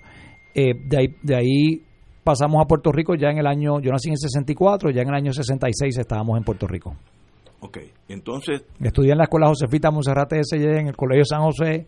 Colegio San José, yo también. Ah, pues todos estudiamos en, veo Río Piedra. yo- Pues tenemos afinidad, tenemos afinidad. No sabía que era del colegio. Yo crecí en un pueblo de Río Piedras muy distinto al de hoy. Tengo Sí, que decir es que Río Piedras está totalmente eh, Abandonado. y que me encantaría que una de las grandes propuestas futuras sea expandir la Universidad de Puerto Rico hacia el pueblo de Río Piedras, Exacto. que muchos edificios abandonados en el pueblo de Río Piedras pasaran a ser eh, la expansión natural de la Universidad de Puerto Rico. Buena idea, buena idea. Y luego estudias leyes en California. Estudié leyes en California, en la universidad. Yo primero estuve en Chile. Yo viví en Chile eh, un año. Yo después de la universidad, yo me gradué de la Universidad de Princeton, estuve en Chile un año. Eh, una, tuve, tuve una beca Fulbright y trabajé con la Vicaría de la Solidaridad. Con el, ¿Qué es eso? eh, la Vicaría de Solidaridad es un proyecto de la Iglesia Católica para tratar de identificar las personas que habían sido torturadas por el gobierno de, de, eh, Pinochet, de Augusto Pinochet. Así que yo trabajé allí, trabajé, eh, estudiaba también, que, que estudiaba también. el cardenal Raúl Silva Enrique, que era el, el arzobispo de Santiago. Exactamente. Y, y yo era voluntario, estuve, yo estudiaba en la Universidad de Chile también ese año, porque como parte de los, los- el intercambio de un año con el gobierno eh, chileno, pues obviamente tenía que estar en la universidad, pero el tiempo que pude estuve como voluntario en la Vicaría de la Solidaridad, trabajando mucho con eh, tratar de reseñar en el exterior, fuera de Chile. Eh, y hicimos una colección que de eso pues hablaré un poco más adelante. Yo trabajé en recopilar en mi apartamento yo recopilaba toda la propaganda que se tiraba. Ningún chileno podía guardar ese tipo de propaganda, porque si lo cogían con propaganda de la izquierda o propaganda de la oposición realmente, era más que la izquierda, eh, los podían meter presos. Y era un régimen de terror lo que existía. Así que yo recopilaba todo lo que podía y eh, una vez al mes venía una persona a mi apartamento, lo recogía y se lo llevaban a la frontera con Argentina y lo tiraban para enviarlo por correo por Argentina. Y todo eso está guardado en una colección que se llama Efímera, la colección Efímera en la Universidad de Princeton, de donde yo estudié. Esto fue una idea que se le ocurrió a uno de los eh, bibliotecarios y que yo trabajé con él, eh, eh, bibliotecario Peter Toda esa Johnson. documentación está en la Existe hoy, existe hoy. Hace un año exactamente yo estuve en la biblioteca y todo eso está documentado, ya todo eso está archivado y está, eh, eh, ¿cómo se llama? Fotografiado, este, ¿cómo le llaman eso? La- Digitalizado. digitalizado, digitalizado. Y curiosamente, hace un año que yo estuve, eh, me dieron el honor de, de ser el orador invitado en la Universidad de Princeton en la graduación. Saqué un día entero para irme a la biblioteca a sacar las cajas de lo que yo había enviado, a ver si eso Ah, existía. Interesante. Y, y lo más lo más conmovedor para mí fue encontrar un montón de esos documentos donde yo había escrito, escrito no- notas de- al, al, al, al bibliotecario. Eh, Esto es importante porque esta persona, en aquel momento, por ejemplo, una de las personas que traba- eh, con quien yo ah, estudié y trabajamos muchos asuntos juntos era Carolina Toá. Ella más tarde, su papá había sido ministro de defensa y De Pinochet, Allende. y Pinochet lo, lo, lo había mandado a matar. Y Pinochet era compadre de su papá. O sea, así, así de, de, de, de terribles y desgarradoras fueron esas historias. Y más tarde ella fue alcaldesa de la ciudad de Santiago. Eh, y yo le, le había puesto una nota en aquel momento. Esta es una líder estudiantil muy importante, sigue sus pasos. Ahora ya fue alcaldesa, así que eh, eh, todas esas vivencias obviamente existieron. Eh, eh, Me estoy mucho tiempo. No, pero mira. que, No, pero Né- bien, vas bien. Ya- Para uno conocer una persona, uno tiene que conocer esas cosas porque tú no eres un día que naciste y eres eh, Pues presidente mira, del la, la Senado. experiencia en Chile, en California, en Estados Unidos, en, en overall, fue extraordinaria, fue buenísima. Regresó a Puerto Rico en los 90, estuve en la oficina del comisionado residente. Eh, me siento que estoy dando mi resumen aquí a Ignacio, pero... Sí, sí, sí. eh, no, ya, ya lo tenemos, pero Ah, eso pues gracias. Pues, pues, pues, eh, y yo me incorporo en Puerto Rico realmente. Yo vivía en Washington. Victoria Muñoz Mendoza. eh, a mí me entusiasma mucho porque era la primera mujer candidata a la gobernación. Me, entru- me entusiasmó tanto esa candidatura. ¿Qué año estamos hablando? Más o menos. 92, 92. 92. Y yo vine y yo vine a trabajar con ella. Eh, y yo me acuerdo que yo, yo, yo le decía a ella y ella, ella se reía conmigo. Yo, yo le decía, tenemos que mercadearla a usted, no como la hija de Muñoz Marín, sino como la primera mujer puerto- eh, candidata a la gobernación. Y son dos cosas distintas. O sea, una cosa es que sea la hija del prócer y otra es que sea mujer, eh, ella. Y ella me decía, sí, tú tienes razón, pero yo no puedo negar que soy la hija de Muñoz Marín. Así que eh, fue una campaña extraordinaria. Yo creo que eh, mucho de lo que ella dijo responsablemente en esa campaña, a lo mejor no se verdad. entendió, a lo mejor no tuvo los, los votos para ser gobernadora, pero todo lo que ella dijo, en términos de que el plan de salud de Rosselló iba a, eso. iba a quebrar, iba a quebrar el sistema público de Puerto Que Rico. lo hizo. Lo hizo. Ella lo advirtió. Ella lo advirtió y, y ahí hay escritos de esa época donde se decía que Puerto Rico para el año 2005 al 2008 iba a tener que eh, eliminar cerca de 30.000 empleados públicos. Y pasó. Oye, al chavo pasó. Sí. Vamos a una pausa, regresamos con Eduardo Batia en su época moderna. Muy bien. Fuego Cruzado está contigo en todo Puerto Rico.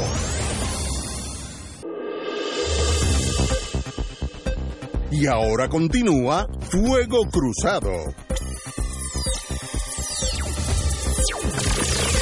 Regresamos con, hoy ha sido un programa muy especial, muy grato para este servidor, Eduardo Batia, compañero de Fuego Cruzado, hoy aquí como candidato a la gobernación por el Partido Popular Democrático. Compañero. Sí, yo eh, a todos los que se han sentado en esa silla donde Eduardo está, a los precandidatos a la gobernación del Partido Popular, le he hecho dos preguntas, ya le hice la primera, que es, eh, las invertí en el orden, ¿no? Si iba a llegar hasta el final de la contienda. Y la segunda es, Eduardo, tú has estado caminando eh, por el país y has estado presente en las actividades del Partido Popular, yo te sigo en las redes, te he visto.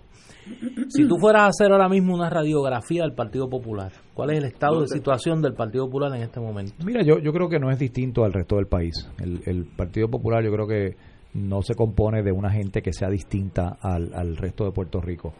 Eh, en términos de efervescencia política es como si tú tuvieras una Coca-Cola que tú abriste hace tres meses y la dejaste abierta, eh, tú la mueves lo más que quieras y no hay ninguna efervescencia, pero no por el Partido Popular.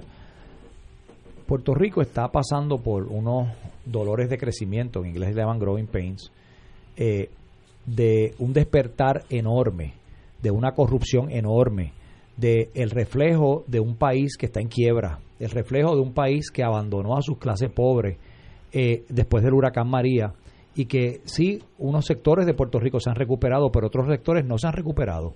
Y yo creo que eh, eh, hay mucha de ese sentido de eh, una mezcla de frustración, de culpabilidad, una mezcla de necesidad de inspiración.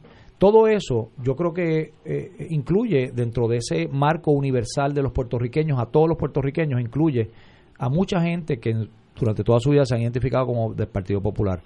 Añádele a eso el hecho de que, y es el discurso que yo he llevado, hay que hablarle con la verdad al pueblo, dulce o amarga. Y eso incluye, y sé que eh, probablemente María Luis me haga una pregunta sobre eso, pero la puedo anticipar y no sé si yo contestarla antes que tú la hagas, pero eso incluye la realidad sobre el Estado Libre Asociado. Aquí ha habido un huracán, aquí ha habido una quiebra, pero también ha habido unos casos y una imposición de una Junta de Supervisión Fiscal que han lacerado dramáticamente el pensamiento que algunos tenían sobre lo que era esa relación. Yo creo que nadie puede, en su sano juicio, hoy levantarse y decir que esa relación existe eh, de la forma en que nos las habían vendido por años, aún los que dentro de ese partido pensaran eso. Así que yo creo que hay una realidad donde esa relación está rota, donde yo creo que la relación con el movimiento estadista está roto, donde en términos de Washington la relación con el movimiento independentista está roto y donde seguimos en Puerto Rico en unos en unas tribus que nos hacen mucho daño, las tres, eh, o las cuatro, las cinco, las seis, las que sean. Así que yo sí creo que el, el proceso político de Puerto Rico, eh, viendo más allá del Partido Popular, va a requerir una, un esfuerzo extraordinario. Eh, yo siempre digo que, que yo voy a Washington y me sorprende la ausencia del tema de Puerto Rico, más allá de simplemente el huracán María. el tema del estatus tiene que ser un tema fundamental y yo creo que este próximo día 15 de octubre hay un caso en el Tribunal Supremo. Yo voy a estar allá en el Tribunal Supremo a escuchar. Se va a argumentar, sí. Se va a argumentar. Eh, hay un esfuerzo enorme por. Eh, yo no tengo duda hoy ninguna que Puerto Rico no se le debería llamar territorio, se le debería llamar propiedad de los Estados Unidos. Y nos tratan como propiedad de los Estados Unidos. La pregunta es cómo nos salimos de eso. Y la respuesta es, no nos vamos a salir de eso con un referéndum entre tres opciones o cuatro opciones. El referéndum tiene que ser uno solamente, propiedad sí o no. Y la respuesta es no. Es más, no tiene que haber un referéndum. Aquí hay consenso de que no podemos ser propiedad de los Estados Unidos ni propiedad de nadie. Así que eh, yo tengo mis propios argumentos constitucionales que los he ido adelantando, los he discutido con gente como Roberto Maldonado, que es una figura, un abogado extraordinario, creo que se han presentado unos argumentos muy buenos y yo presenté, yo soy amigo de la Corte en este caso, para que los casos insulares sean revocados. El propio juez El Pía ha hecho unas declaraciones muy poderosas como juez federal, que los casos insulares hay que revocarlos. Y yo creo que Puerto Rico está, no quiero ser eh, sobre una esperanza, sobre esperanzador, si esa es una palabra, pero Puerto Rico está en, las postrimerías de, de, comenzar una nueva era en términos del debate de la relación con los Estados Unidos. Bueno, eh, precisamente de eso era que yo quería hablar con Eduardo, porque yo lo escuché en unas vistas públicas. He tratado de hacer memoria de qué era lo que se discutía allí, pero recuerdo que estaba eh, Nidia Velázquez, Jennifer, eh, Jennifer González y había un congresista de apellido Amalfa o La Malfa, la Malfa. La Malfa de Y- California, y, tú tuviste, de y California. tú tuviste un, creo que fue con él que tuviste un, un, Un careo, un careo un fuerte. desencuentro, Sí, ¿no? sí. Y precisamente le hablaste de esa disposición de que nosotros somos propiedad de los Estados Unidos eh, y me encontré una vez contigo en el Colegio de Abogados en ocasión de algo y te felicité porque realmente eh, a mí me gustó mucho ese intercambio y tú me dijiste lo siguiente, eh, nosotros tenemos que cambiar eh, la cláusula territorial. Sí. Y yo lo que quiero saber es cómo vamos a hacer eso, porque eso es fundamental para darle un giro eh, a la relación política con los Estados Unidos, que yo entiendo que es indispensable para que todo lo demás que queremos arreglar caiga en su sitio, empezando por el problema que tenemos con la Junta de Control Fiscal, el problema que tenemos con las leyes de cabotaje, el problema que tenemos, que tenemos con la primacía de todas las leyes y reglamentos federales por sobre nuestras propias leyes y constitución, el problema que tenemos con que las decisiones del Tribunal Supremo de los Estados Unidos nos aplican para bien o para mal, pero una de ellas para mucho mucho mal como la- es la de Citizens United, ¿verdad? Que, que santifican en cierta medida ese financiamiento privado de las campañas. ¿Cómo hacemos para bregar con esa cláusula territorial que a lo mejor podemos, con lo que tú pueda- puedas plantear, hasta consensuar con otras eh, eh, movimientos, incluyendo el movimiento soberanista, el movimiento independentista, para tratar de llevar una, eh, una un mensaje contundente a los Estados Unidos que acabe con una relación que realmente es humillante. Pues mira, yo, eh, yo lo que hice, te, te agradezco esas palabras porque de, de hecho yo, yo fui a testificar al Congreso y una de las preguntas que se me hace, eh, que me hace este congresista, la Malfa, eh, tenía que ver con la cláusula territorial. Y yo le digo que la cláusula territorial realmente, si uno la lee, es una cláusula que trata a Puerto Rico como una propiedad y que los puertorriqueños no somos propiedad de nadie ni debemos ser ni, o sea, independientemente de la dignidad que yo obviamente defiendo de los puertorriqueños, la dignidad de los Estados Unidos tampoco puede eh, eh, en este momento poder eh, ni tan siquiera imaginarse que ellos tienen a un grupo de personas como propiedad de ellos. Entonces, él me dice que es que eso no es lo que dice la cláusula territorial. Yo, yo se la leí, yo la tenía frente a mí y le dije, mire, mire la constitución, lo que dice es que en los Estados Unidos, el Congreso de los Estados Unidos puede hacer todas las eh, reglas y las leyes sobre el territorio u otra propiedad de los Estados Unidos. O sea, si eres, si- y si eres y otra propiedad, eres que, que somos propi- es que, es que el territorio y propiedad es lo mismo. O sea, y yo le dije, eso es lo que está mal. Congresista, eso es lo que está mal. Usted no debería, o sea, el- el- la Junta de Supervisión Fiscal, que haya unos miembros del Congreso que hayan creado esto. Lo que está mal en una democracia es que haya gente que no ha sido electa, pero ustedes tampoco fueron electos. Así que en ese sentido yo creo que nosotros tenemos que arreglar y corregir esta relación.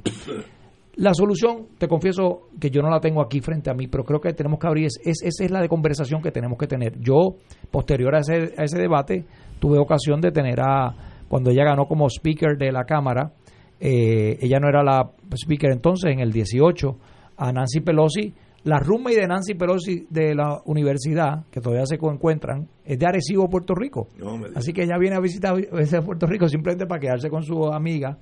Viene socialmente, en esa ocasión me llamó y me dijo, vamos a vernos. Eh, Nancy Pelosi. Nancy, sí, cuando ella vino a Puerto Rico. Y, y, y fue simplemente un encuentro de un, fue una cena. Y fue más en el sentido de, de cómo está la cosa en Puerto Rico. Necesito que me dé un briefing de media hora de qué, qué temas de Puerto Rico yo tengo que tener en mi radar. Y eso pues eso es común de, de estos, estas personas que están en liderato en Estados Unidos. Y yo le dije, ¿usted ha leído la cláusula territorial? Pues sí, Eduardo, yo me la, ¿cómo no me la he leído. Yo fui speaker, yo conozco la Constitución. Yo le dije, no, usted no ha leído esta parte. Y en aquella cena estaba también la delegada de las Islas Vírgenes. Y ambos le dijimos, Nancy, eso, esto está mal. O sea, a la altura del siglo XXI los Estados Unidos tienen que revisitar este asunto. Y si hay que enmendar la constitución, o si hay que cambiarla, o si hay que luchar para que en los tribunales se saque a Puerto Rico y a las Islas Vírgenes de lo que es ser territorio, tenemos que lograrlo. Y esto ¿Para se hace- convertirnos en qué? para convertirnos en qué. Y yo creo que el en qué, la respuesta no es solo de parte de Puerto Rico, la respuesta también tiene que venir, y eso fue por eso fue que yo la quise forzar a ella, tiene que venir en, en términos de en, en qué es lo que los Estados Unidos están dispuestos a, negociar. Si no están dispuestos a negociar una relación como el Estado Libre Asociado, pues vamos a saberlo. Si no están dispuestos a negociar la estadidad para Puerto Rico, pues vamos a saberlo. Y si están dispuestos a negociar la independencia, negociarla no, este, este, eh, que es un derecho. Pe- pe- pero yo, yo quisiera, yo se lo traje a ella, en el sentido de que este es un tema que usted tiene que poner, es un tema difícil para ustedes, pero lo tienen que poner en su agenda. Eh, va a haber unas vistas públicas ahora el día 22. Eh, yo creo que el congresista eh, Grijalva. Grijalva lo entiende. Eh, él quiere hacer unas enmiendas de prom- para, de- eh, para la ley promesa, que es una enmienda para democratizar un poco la ley promesa. Y yo lo único que te puedo anticipar sobre todo esto es que es que yo sí creo que el primer paso, el segundo paso va a ser obviamente hacia dónde nos movemos, es la pregunta correcta. Pero el primer paso es el que yo quiero, en el que yo estoy enfocado en este momento, que es forzar, forzar que esta relación que está rota, que, que, que, que tiene que haber un esfuerzo que los Estados Unidos nos saquen de, de ese proceso. ¿A qué? ¿A qué es el que yo creo que vamos a entrar en una discusión grande, que puede ser resultado de muchas conversaciones con muchos grupos locales y fuera de Puerto Rico? Tengo una, una pregunta. eh, vamos a una pausa, pues yo tengo, sobre todo en el sentido de la economía de Puerto Rico, cuando vengamos. Fuego Cruzado está contigo en todo Puerto Rico.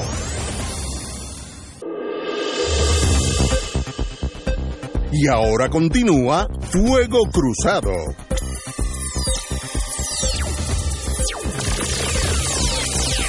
Regresamos, amigos y amigas, a Fuego Cruzado. Cuando yo regresé a Puerto Rico, a mí me trajo a Puerto Rico la General Electric. GE, mi querida alma mater, tenía 21 plantas de producción. Nosotros competíamos con Taiwán en torno a la productividad por empleado. A veces había años que ganábamos nosotros, había Taiwán.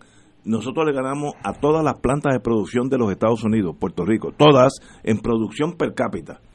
Eso pues, sin entrar a la historia, la 936 ya es historia, ese mundo manufacturero o sucumbió por el destino o sucumbió por los errores humanos, el bottom line que sucumbió, y ahora Puerto Rico tiene la mitad o cuar- 40% de la producción que tenía hace 20, 30 años. Ah, El desempleo ha sido gigantesco, la inmigración ha sido gigantesco.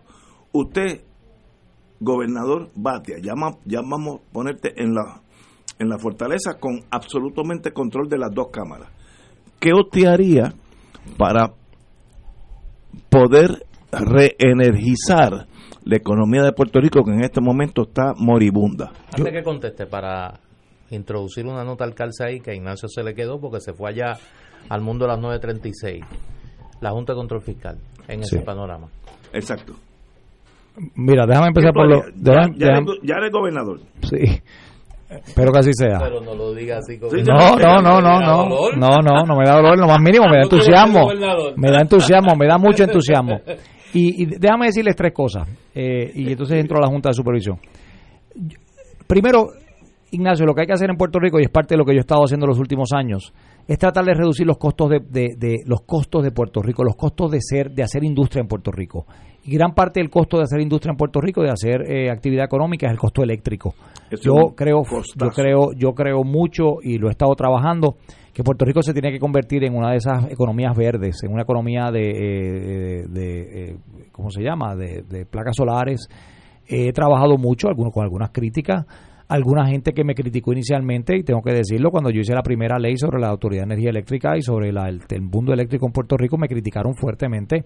Mucha de la gente que me criticó hoy dicen que por favor no enmienden la ley que, que se aprobó. Mira que mira qué cosa curiosa. Muchos grupos ambientalistas que inicialmente no, no vieron por dónde iba la ley aquella, hoy el, eh, eh, el- ¿cómo se llama? El, el Defense Fund, el Environmental Defense Fund, el fondo ambiental legal más grande de los Estados Unidos, eh, ha dicho que la ley que nosotros hicimos para eh, atender el asunto eh, en Puerto Rico de la transición a energía solar es de las mejores leyes que se han aprobado en todos los Estados Unidos y eso pues, pues básicamente es bueno y es bueno para el ambiente, es bueno para Puerto Rico. Yo diría que primero tenemos que hacer, reducir los costos de hacer electricidad en Puerto Rico como uno de los costos. Segundo, yo creo que Puerto Rico tiene que diversificar mucho. Esto de poner todos nuestros huevos en una canasta es, un error. Eh, Puerto Rico tiene que diversificar. Yo creo mucho en el, eh, lo dicho y he estado visitando las fincas agrícolas. La nueva generación de millennials en Puerto Rico están produciendo, están volviendo a las tierras. Eso es maravilloso.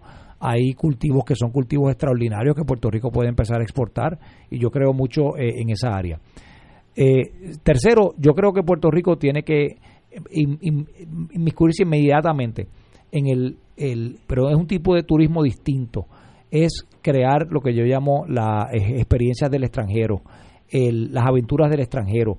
Es personas que vengan a Puerto Rico y que se convierta realmente con los recursos que tenemos en la isla. Un sitio que puede tener más visitantes, muchísimos más visitantes que, bueno, ya las Bahamas están destruidas, pero que sitios como en España, eh, este camino de Santiago, Puerto Rico puede tener, tiene todo para tener millones de personas que visiten a la isla y que inviertan en la isla y que puedan simplemente, y tengo que decir estas cifras porque son realmente increíbles, si, si, todas las personas que hoy vienen a Puerto Rico se quedaran en Puerto Rico dos a tres noches adicionales, con eso nada más la economía de Puerto Rico tendría una inversión de sobre un billón de dólares al año. Simplemente con quedarse tres días adicionales en, el, en, el, en Puerto Rico. Así que yo creo que nosotros tenemos que tener la economía del visitante, una economía de las personas que vienen a visitar la isla y que hay que desarrollarla.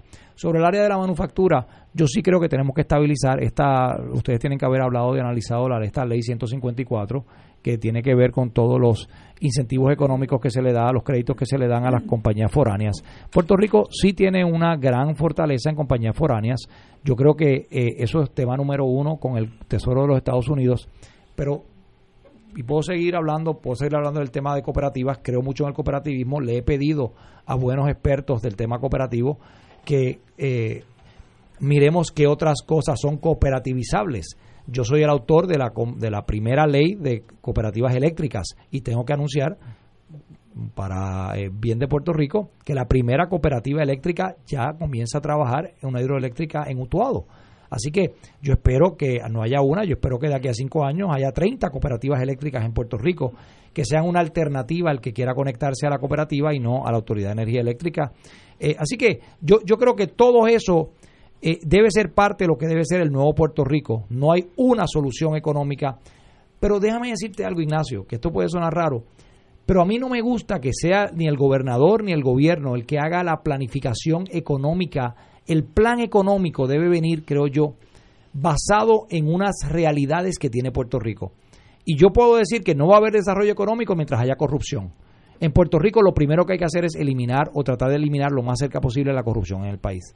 Y hasta que no haya eso, hasta que no haya esa... es una célula cancerosa fatal. Terrible, terrible, terrible. Y yo creo que es uno de los temas que más tenemos que darle duro y, y, y, segundo, tenemos que balancear el presupuesto. O sea, hay unas cosas que son básicas. Una vez esas cosas básicas estén, yo creo que el, el, capital local y foráneo va a empezar a fluir. Los locales que tienen dinero van a empezar a invertir más localmente y los foráneos van a invertir más localmente porque es un sitio donde se puede confiar. Hoy no es un sitio que se pueda confiar.